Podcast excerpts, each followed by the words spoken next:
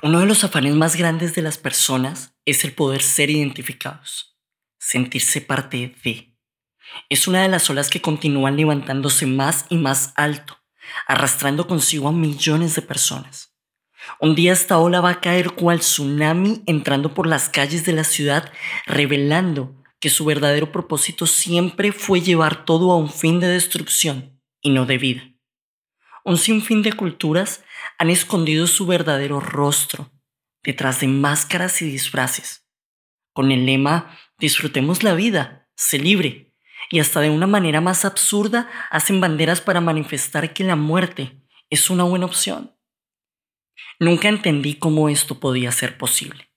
La OMS publicó que 800.000 personas se suicidan cada año, es decir, un promedio de 2.190 personas por día y nuestras mentes se van cauterizando a tal punto que ya nos familiarizamos con estas cifras. Lo malo deja de ser tan malo para disfrazarse de algo bueno. Sí, así es como el sistema moldea. Y esto es lo que sucede a nuestro alrededor. Muchas otras personas sufren de un pánico mortal por tener que hacer frente a su sufrimiento y terminan escondidos detrás de sus vicios y adicciones, que les ofrecen momentáneamente algo de paz solo porque aún no encuentran un placer superior. Jesús es el placer superior. En su momento estuve del otro lado y puedo decir que cuando pruebas de Él de manera genuina, ya nada puede satisfacerte, porque todo lo que necesitabas simplemente estaba en Él. La pregunta fundamental que dio origen a la filosofía fue, ¿quién soy? Y a decir verdad es muy absurda, puesto que el hombre fue creado con una creatividad que le brinda la capacidad de dar identidad a lo que hace. Pero al separarse de Dios, le cuesta reconocerse a sí mismo. Mientras que Dios lo creó para ser un hijo que gobierna, el sistema le enseñó a preguntarse quién es. Y a partir de ello, intentar vestirlo con un sinfín de elementos que lo siguen distorsionando. El mundo le ocultó su valor creando ciclos de insatisfacción. Y al no poder dar la talla que el sistema exige, se frustra. Básicamente, si no haces lo que el mundo dicta, entonces eres nadie. Mientras que Jesús dice que tu valor es determinado por su sangre. No entender el valor de la sangre de Jesús es no entender el nivel del sacrificio que Él hizo desde la eternidad. Y muchos continúan desconociendo ese valor no podemos seguir viendo a Cristo como una opción más, tampoco como el producto que cambiará tu vida, porque en realidad eso suena a puro estampado publicitario con la mejor estrategia de marketing. Y Cristo no es un producto.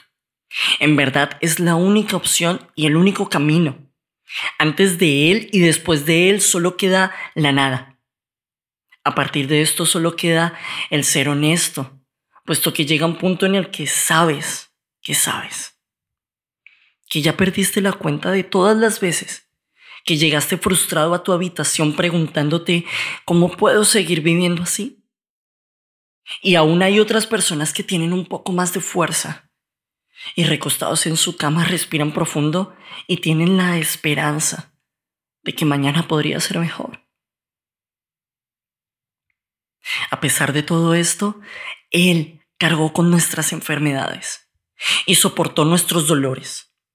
Nosotros pensamos que Dios lo había herido y humillado, pero Él fue herido por nuestras rebeliones, fue golpeado por nuestras maldades.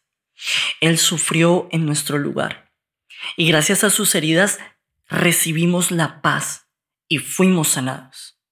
Isaías 53, versículo 4 al 5. En la historia de los reyes de Israel encontramos a un hombre llamado Josías, quien empezó a reinar a los ocho años de edad sobre el trono de su antepasado el rey David. Este hombre fue un rey justo, supo establecer el verdadero diseño de una nación devolviéndole su identidad. Sin embargo, en el año 30 de su reinado decidió ir a una guerra que no tenía nada que ver con él. Simplemente decidió involucrarse. Encontramos esta historia en el libro de Segunda de Crónicas, capítulo 35. Del versículo 20 al 24 dice así. Tiempo después de que Josías terminó la restauración del templo, Necao, rey de Egipto, salió a presentar batalla en Carquemis, ciudad que está junto al río Éufrates. Pero Josías le salió al paso. Necao envió mensajeros a decirle, no te entrometas, rey de Judá. Hoy no vengo a luchar contra ti, sino contra la nación que me hace la guerra. Dios, que está de mi parte, me ha ordenado que me apresure. Así que no interfieras con Dios para que Él no te destruya. Josías no le hizo caso a la advertencia que Dios le dio por medio de Necao. Al contrario, en vez de retirarse, se disfrazó y fue a la llanura de Mejido para pelear con Necao. Como los arqueros le dispararon, el rey Josías le dijo a sus servidores, sáquenme de aquí porque estoy gravemente herido. Sus servidores lo sacaron del carro en que estaba y lo trasladaron a otro carro y lo llevaron a Jerusalén. Allí murió y fue sepultado en el panteón de sus antepasados. Y todo Judá y todo Jerusalén hicieron duelo por él. Tomar decisiones sin conocer los planes de Dios para nuestra vida siempre terminará en una guerra que no tenemos que pelear. Y peor aún, conducirnos directamente a la muerte. Vivir sin nuestro ID original es vivir disfrazados sabiendo que una falsa identidad, por más atractiva que parezca, nunca nos dará la satisfacción que buscamos. Ojalá fuera tan simple como entrar a Instagram y nombrarnos como siempre soñamos que la gente nos conozca, subiendo historias que solo cuentan el 5% de la realidad que vivimos.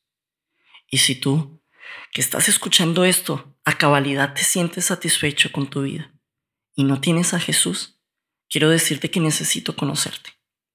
Pero si te encuentras en tus cabales y sabes que sabes que tu vida no está funcionando muy bien y sientes ese pequeño o quizás profundo vacío en tu pecho, quiero decirte que al igual que yo, necesitas a Jesús todos los días de tu vida. ¿Por qué a Jesús? Porque Jesús, a diferencia de los amigos, las fiestas, las drogas y el sexo, es el único ser en el universo que puede brindar verdadero amor y es el único que te conoce por completo. Muchísimo mejor de lo que te puedes conocer a ti mismo. ¿Por qué? Porque Él siempre te conoció. Él precede toda la historia del universo. Y este sistema te robó de frente el valor de tu vida, tanto así que ni siquiera puedes creer que antes de que nacieras ya existías. Hace poco alguien me dijo, pero amigo, aún no exploramos todo el universo. Yo le dije, es verdad. Y también es verdad que se necesita mucha fe para esperar encontrar algo más en el universo que pueda superar el poder de Jesús. Si quieren seguir buscando, están en todo su derecho. Si encuentran algo, me llaman y lo conversamos. Mientras tanto, yo lo sigo mirando a él. Y si me quieres acompañar, sería bueno. ¿Por qué tan fanático? No es ser fanático, es tener los pies bien puestos sobre la tierra. Una tierra que Él formó para que nosotros la disfrutemos, pero la estamos destruyendo. Precisamente por eso porque acudimos a falsas identidades que nos destruyen y destruye todo lo que nos rodea.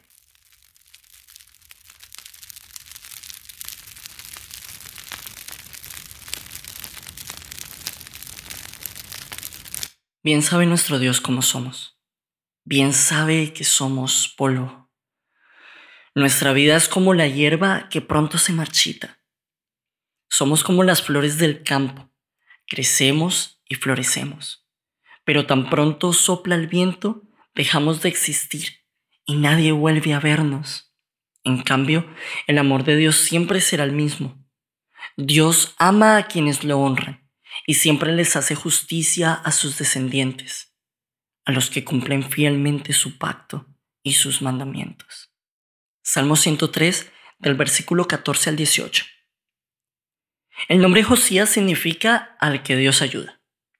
¿Cómo podía Dios ayudar a Josías si éste salió a la guerra con una falsa identidad? El ID de Josías era ser un hombre el cual sería ayudado por Dios en todas las cosas. Todas las cosas, mientras se mantuviese en su identidad original. Pero él decidió disfrazarse. Decidió renunciar a la tremenda identidad que Dios le otorgó. Y peor aún, decidió ir a una guerra a la que Dios no lo envió. ¿Saben? Josías fue casi como David. Y todos saben que David fue el mejor rey de toda la historia de Israel. Mm. Pero David se equivocó. Él cometió adulterio y asesinato. Sí, es verdad. Pero David nunca ocultó sus pecados y siempre se mantuvo en la identidad que Dios le dio, sabiendo que solo Dios le podría corregir como un buen padre corrige a su hijo. Y si hay algo que Dios respalda, es cuando caminamos con nuestro diseño original. Cuando pienso en la escena de la guerra de Josías, imagino a Dios mirando la guerra y tratando de encontrar a su hijo Josías, a su buen hijo, que era rey del pueblo que siempre amó, pero no lo encontraba. Esto me recuerda a aquella escena en el huerto de Edén. Adán, ¿dónde estás? Él había cambiado su identidad, se había disfrazado, se había vestido de otra cosa. Josías en ese minuto tenía otro ID. ¿Y tú? ¿Qué piensas? Si Dios observa, ¿fácilmente te encuentra? Creo que al final de la guerra, cuando las flechas traspasaron a Josías, Dios dijo, por mi nombre, pero Josías, ¿qué haces vestido así? ¿Por qué no me buscaste? ¿Por qué no me obedeciste? ¿Por qué comiste del árbol que te dije que no comieras? Es exactamente lo mismo. Siempre nos ha sucedido igual siempre caemos en la misma trampa. Renunciamos a la identidad que Dios nos otorgó para vestirnos de cualquier otra cosa. ¿Por qué no pediste mi ayuda como siempre? Son preguntas que, que Dios siempre le ha hecho al hombre.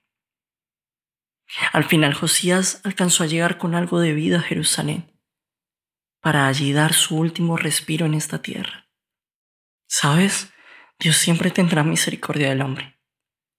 La tiene porque lo ama. Siempre buscará la estrategia o la oportunidad para proponerle al hombre volver a tomar su identidad. Oh Yahweh, tú me has escudriñado y conocido.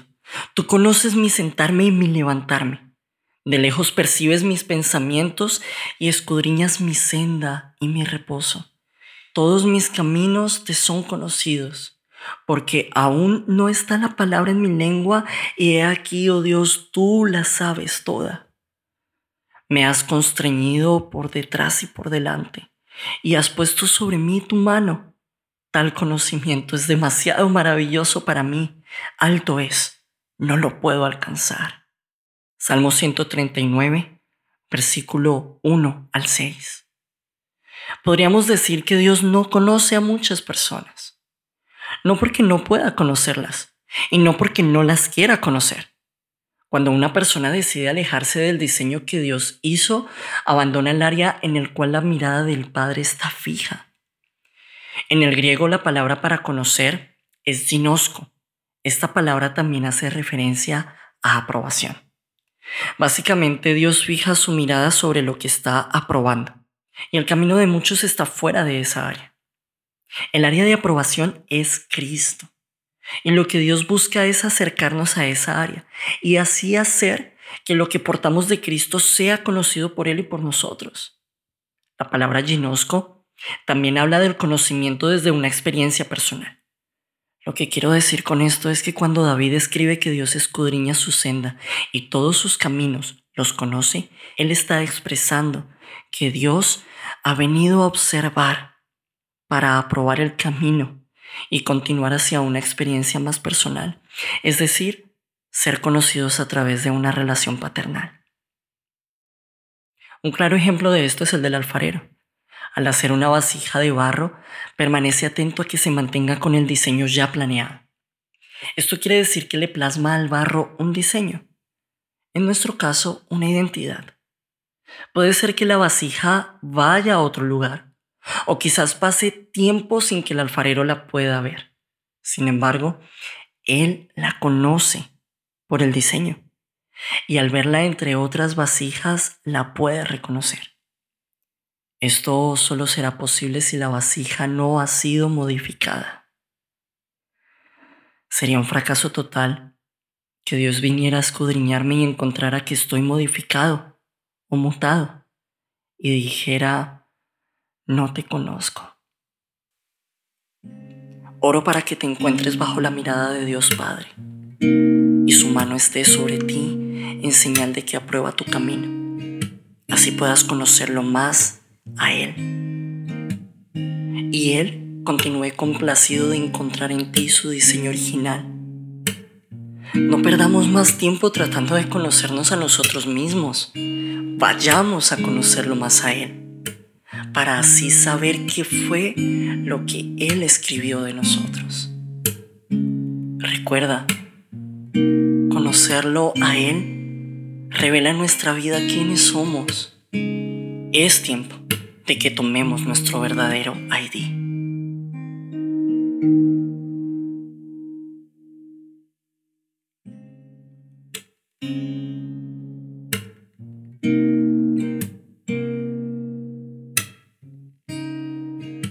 Esto fue Sellados, capítulo 2.